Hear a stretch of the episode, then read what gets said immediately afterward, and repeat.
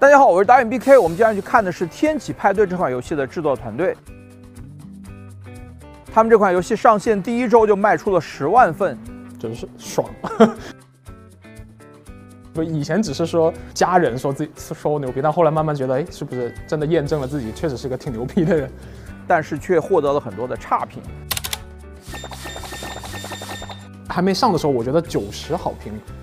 我都不一定满意，但现在我觉得能上七十我就就可以了，就是只要它是蓝色的就行了。听说三位创始人都是从大厂游戏公司里出来的，他们为什么要做这款游戏？做了这么多年还没有想清楚到底要怎么干，然后就导致了所有人都很痛苦。我们现在这现在这个游戏埋了一个彩蛋，在某个地方杀怪杀足了足够多的怪之后，会出一个跟我们前前老前公司的名字的一个怪，然后你把它杀了之后。就会有一个成就，叫做报答老东家，以及他们遇到了一些什么困难，我们一块儿看一下吧。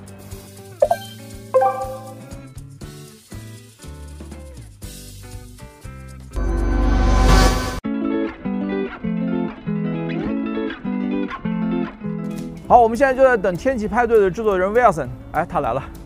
，Hello，幸会幸会，你好你好你好，久仰大名，天启派对。一款支持多人联机打僵尸的肉鸽游戏，有五百种天赋和几十个不同技能的角色，让你可以与队友搭配出无限组合。好，那我们还是老规矩嘛，就 是你们做这款游戏的钱是从哪来的？呃，钱的话，一开始就我们几个合伙人自己做，所以也不需要太多钱。然后后来是有拿一点点投资和发行的预付，大概是这样。哦，有一些发行预付是吧？对。你是哪里人？哦，广州人。广州人，对对对，那上海这里适应吗？挺适应的，毕业之后就待在上海了。哦，对，那你是之前在国外待过吗？对对对，我大学、高中就到了美国，然后大学也在美国学机械、机械工程，在加州大学尔湾啊，然后一毕业就回来了。啊，毕业回来就是那个时候是回来想做游戏还是做别的？呃，没有，那个时候是受到那段时间那个互联网。浪潮的洗脑，然后觉得想进互联网行业，想做产品经理什么的。那时候还没有想说要做游戏什么。当时毕业之后回来，其实没想好做什么行业，就只是想好了我要进互联网，所以就海海投，然后有什么企业要我我就去哪儿，反正只要是互联网的产品经理就可以了，我我也不管他做什么。所以一开始就误打误撞就进了区块链行业，啊，然后做了半年那家公司就倒了。然后后来是怎么样走到游戏这一块的？呃，也是就机缘巧合进了一个游戏大厂吧。就啊，当时我觉得是这样子，就是跟一面的那个我的上司，他对区块链特别感兴趣，所以我就跟他聊聊得很深入，然后可能就过了他这一关。然后后来制作人面我的时候，制作制作人特别喜欢玩桌游，然后我在大学的时候自己呃做过一个桌游，还还在那个还发行了，就是在魔点众筹上面发行，卖的还可以。然后我就跟他一直聊我的那个桌游，然后他感觉也因为这个事情，他也给我过了。但其实游戏的经验我是一点都没有，顶多就是桌游做过一个。然后进到游戏公司里边是一种刚开始是一种什么感觉？呃，爽。当时我们那家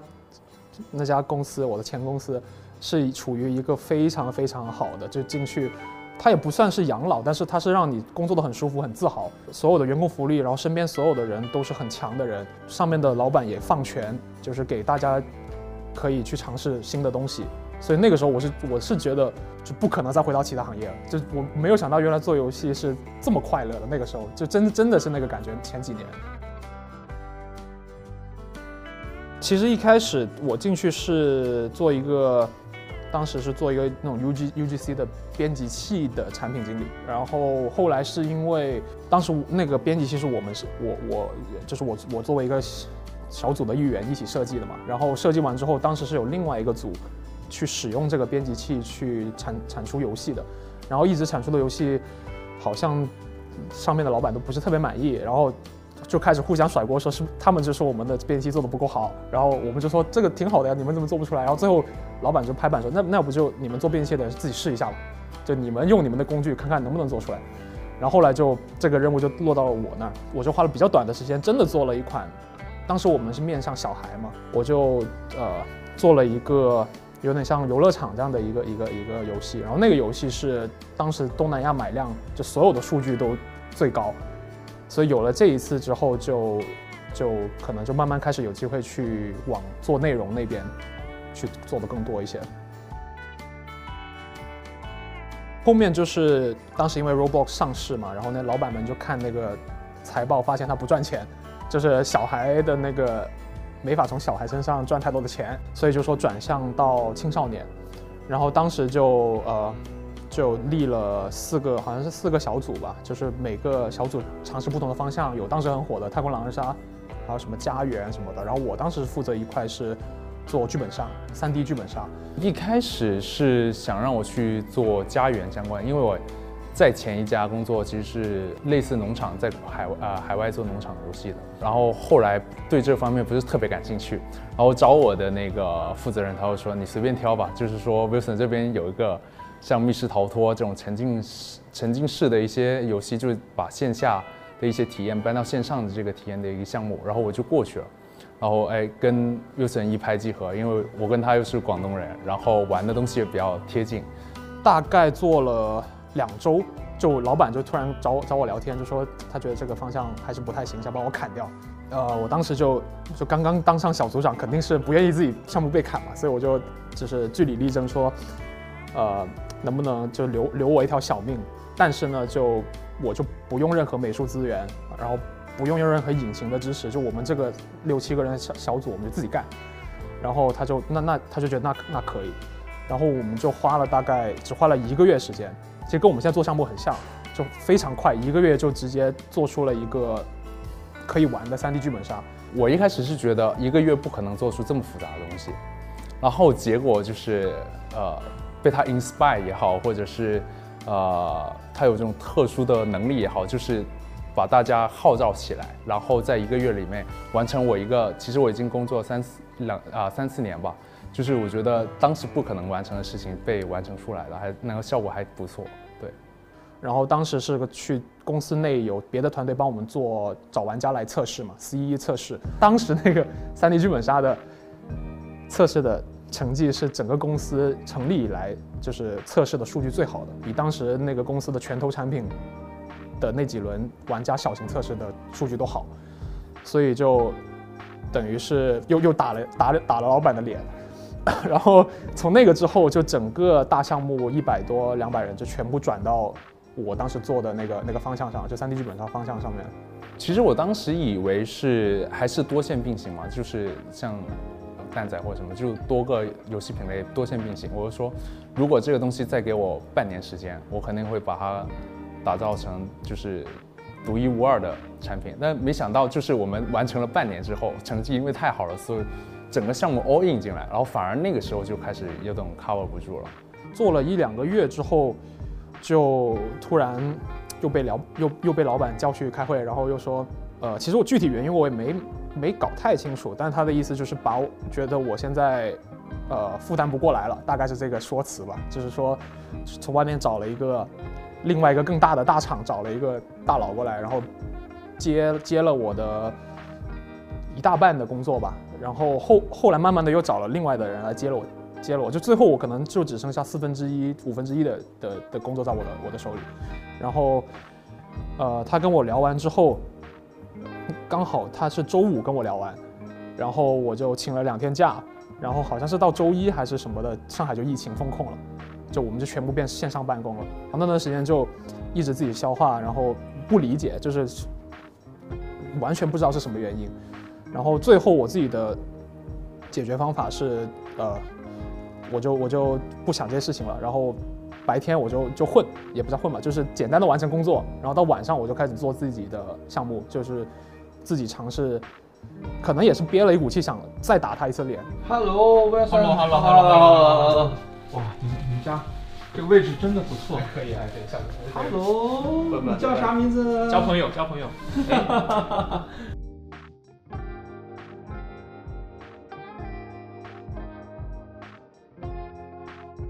哎，你工作室呢？对对对。啊，在这边。对对对。啊，哎，不错呀。能用，能用。啊，你以前就是在这儿吗？对对，那时候就在这做一代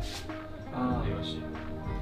每天基本上那时候每天就是白天去处理当时公司要还要我处理的一些事情，处理完之后到下午晚上下班之后就开始做自己的游戏，然后就是每天感觉时间就像没有流，就是一直在重复，一直在重复。两个月基本上我也那个时候我记得要抢菜什么的，当时我也就是全部交给我的家人，就是我基本上就一股脑全部投在那儿，然后要么就吃饭的时候出来吃个饭，然后所有的其他时间就是都在做自己的那个游戏上，感觉也是一种一种宣泄吧，换了一种方式去把那些过剩的能量和情绪都放到那个之前那个项目里面。为了为了抽老板，那个时候没有说，我觉得没没有想说真的要抽老板，只不过最终的结果可能做到了这个，但是但是那个时候脑子里就是想，也其实更多的是想说怎么去证证明自己，就是呃我是能值得去到那个位置的，就是我我不是就是我虽然年轻，但是我是有能力的，其实更多的是这个这个情绪吧。啊，这个嗯证明自己的，对对对，程序问题的话，因为我自己是到到到之前大厂的中后期，我就转型成了技术策划了。就是当时做那个小游戏，其实也是我自己开发，就等于是策划程序双修。然后美术这一块是，呃，当时我们前作我们大基本上所有资产都是购买商用的资产，就能用的那种资产，所以很多。很多玩家也会评论说这个东西怎么这么像那个什么什么游戏或什么？其实我们我们都用了那一套比较好的商用的资产，基本上钱的话就只有买资产可能几千块钱，总共五千块左右吧，其他就是我自己的时间。其实其实其实做桌游戏像我当时那种单人开发成本很低的，就是大家感兴趣都都可以试，而且我当时也没用过虚幻引擎。我们因为以前一直用的是自家的那个，我们自己设我自己设计的那个引擎。我当时刚出来，呃，做那个瘟疫清零计划的时候，我是看着 B 站上的教学一步一步做的。其实它上线之后，我也没怎么看，我没想到，我印印象中应该是别人突然玩到了，然后跟我说，我才发现，哎，我因为我本来是打算放成，因为也也找到工作了嘛，已经就没有再管这个事情了。然后没想到就特别，就是对于那个时候来说特别多。人玩，好像我记得日活当时的日活的峰值是应该是一点四万人玩了我那个免费游戏，然后当时最开始那一个月好评率是百分之九十五，就是好评如潮，所以这个东西的成绩对于单人开发来说就很好，所以我就决定自己出来再做一个做一个那个的续作，这样。这边就我我们的公司，我们是游戏啊。对我们之前是游戏上线前，我们是在也在这个园区一个共享办公的园区嘛，在里面一个很小很小的一个办公室，大概也就可能六个工位，就大概就这一个桌子那么大啊。然后后来我们游戏上线之后，数据还可以，所以就 也不想让同事那么苦，就苦了这这这一年都挺挺辛苦，挤在一个小房间里，所以就换了一个好一点。这位是我的合伙人，Hello，他是负责哪个方面的？负责所有。负责所有，就是游戏里面的策划、技术都都会负责。就是我们我们的合作有点像他是导演，就是传统行业的导演和制作人的那种合作方式。对，就是小子是啥都要会，是吧？是的，是的，是的。然后我们还有个合伙人今天不在，就是他是负责技术那块比较难的那些技术是他负责的。我就觉得呃挺有意思的，就是就出来干呗。就是其实创业这个东西。我跟他其实有点像，我也是大学的时候也自己做了一款游戏，在 TapTap 上发了，然后数据也挺好，也是一个，呃，评价很好，就是九点八分，然后也几十万下载的那种。所以其实我那个时候就很坚决是要做自己能有话语权的一些游戏，然后要刚好前一家公司就是在一个混乱，就是啊什么诸侯割据战之间啊，我就很烦这些事，就是出来就差不多。我们当时在购呃大厂里去做的那些事情，让他就我们互相产生了足够多的信任，加上我当时前做的那个小小的成功，没有太多阻碍，就是大家就是一一拍一拍即合，对，就就出来了。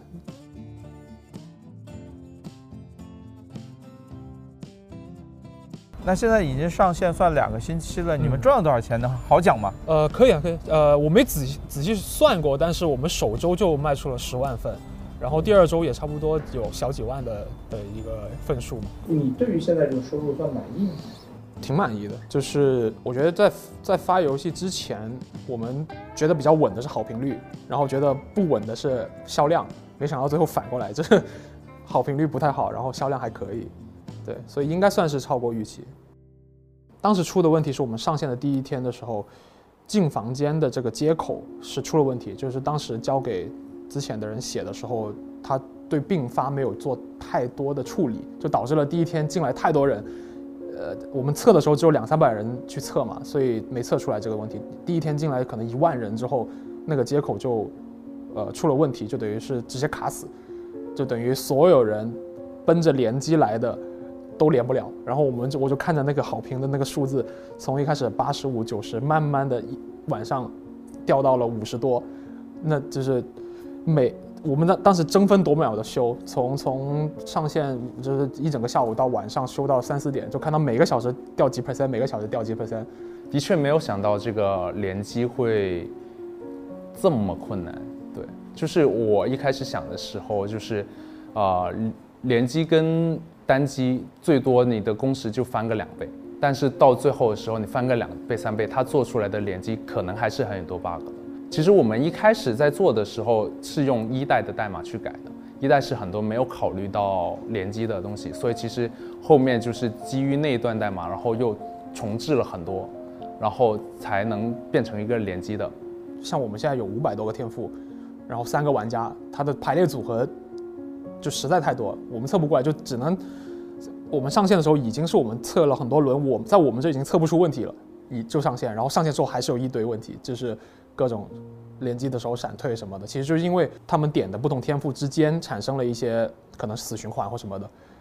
就导致了闪退。所以等于是多人的情况下，它的程序要处理的复杂程度是比单人，它不是乘二，它是可能乘十。在做二的时候，一开始就想到要做联机吗？对，其实是呃。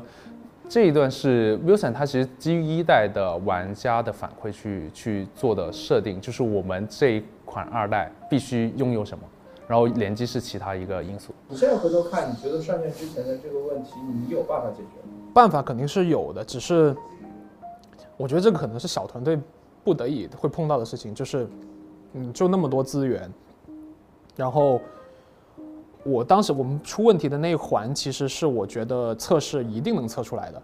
能不能邀请进房间，这不一目了然吗？能进就能进，不能进就不能进，我是这么想的。所以当时就把这个东西没有交给最强的，就是我们合伙人级那个那个技术，就交给了比较比较呃经验比较少的团队里的人做，因为我觉得他如果他做出问题，我们肯定能识别出来，肯定能测出来。然后没想到就就真没。真没测出来，然后就真的就那么上线了，就出大问题。那种伤心，它不是说，更多的是说，我觉得我们应该做好，这个东西是我们能做好的，只不过就是那种怎么就怎么就可能就我当时形容给别人，就是说你填那个答题卡，高考的时候你全部填了，发现全部都往后挪了一格，就是那种感觉，就明明我知道这道题的答案，我全部都填对了，但是最后开卷的时候发现所有的挪了一格。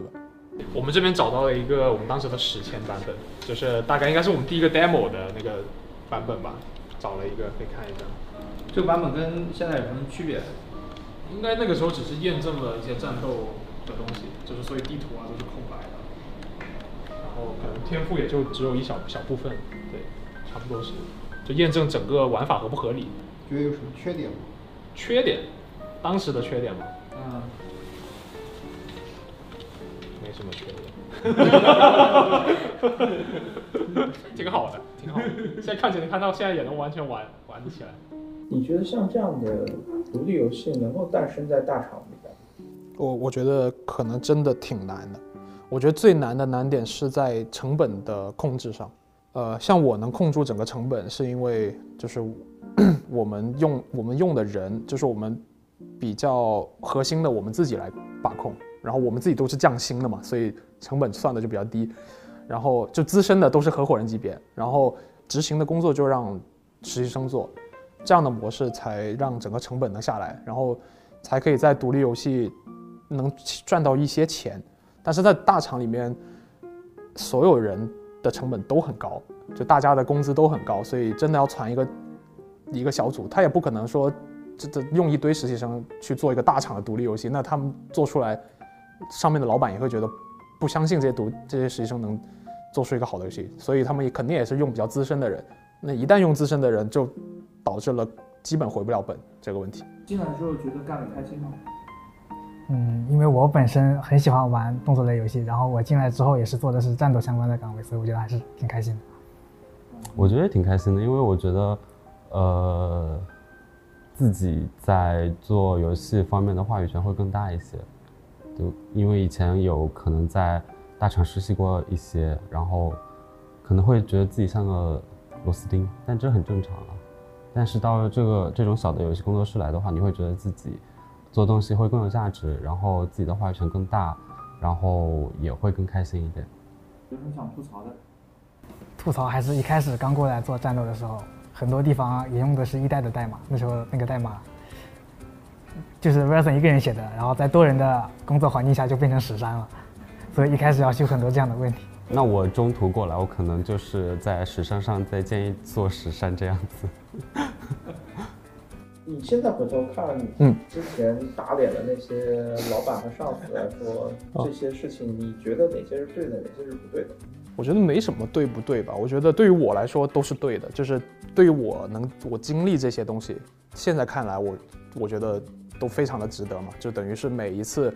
碰到了困难或者碰到了一些 挫折，我都能就是去把它化成我自己的东西，然后把它做出一个更好的东西，就每就好几次都是这样，所以对我来说肯肯定没问题。对于老板来说，那肯定 肯定是他损失了一员非常牛逼的大将，这个是比较不好。但其实对他的整个公司也没有很大影响。其实，说实话，他也不差我这这一个一个人，而且我在他那个体系里也不一定能做的像我现在这样那么成功，所以其实也没有很大的损失吧，对他来说。对于自己出去创业这件事，有没有焦虑过，或者说有纠结过要不要自己创业？没有纠结，就是其实我很早。我我一直可能也有家庭的因素影响吧，就是一直一直觉得自己迟迟早要创业，甚至是我有一个朋友，呃，他是我大学室友，然后他前几年开始自己创业做做潮牌，然后我当因为我跟他性格一直我是觉得我应该先创业，但没想到他两年前他就创业，而且挺成功的。每次跟他聊天，我都我都觉得怎么怎么他都已经这样了，我还我还没开始呢。就我一直好几次跟他聊天，我都有这个情绪，所以。一旦有了这个机会，我就立刻抓住了，就是没有任何迟疑，我就觉得终终于终于到了这个时候。我觉得你这个点其实挺好的，因为你是先其实试验成功了，嗯，然后再去创业。对对对，这个我觉得是非常建议，就是先用一些呃低成本的方法去，其实是证明你的长处，因为如果你没有作品，或者说没有一个能让别人一下子相信你的东西，你很难去获得资源。就包括钱，包括人，这都是创业很重要的。如果你只是凭空说，我做游戏特别牛逼，那其实别人也很难相信你，他也没办法，所以他必须，他只能看数据相信你。所以我是建议，如果想创业的人要先做一些尝试。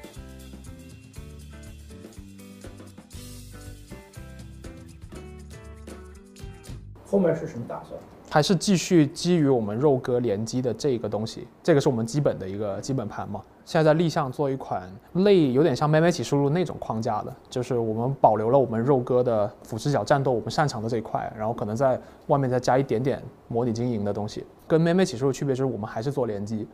虽然这个东西前面的时候很难，但是我们反正我们已经快把它吃下来了，我们后面就还是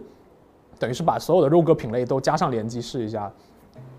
挺期待，就是其实每一次对我来说，每一次做新的游戏都是一个新的冒险吧。因为你看，我就很多海贼手办都是我的，就是它是基于你之前的经验，然后更深的一步，你有可能是往更深的走，有可能会拓宽一个新的赛道，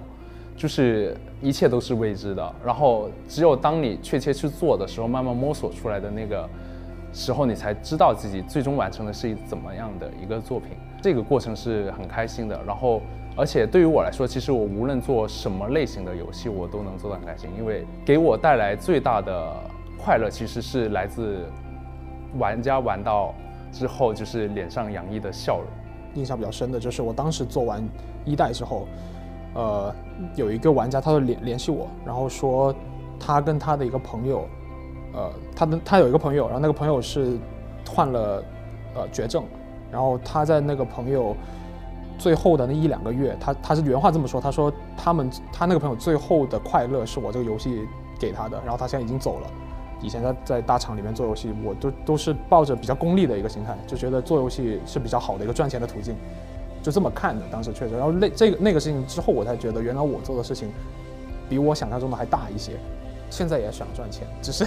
只是只是呃，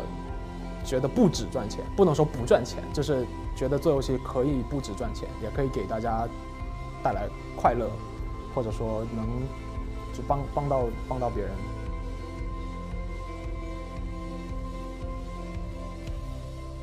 好，以上就是今天的内容了。如果你觉得我们做的还不错的话，可不可以给我们一个三连的鼓励呢？啊，如果你觉得做的有什么问题的话，也可以来加我的微信，直接来跟我讲。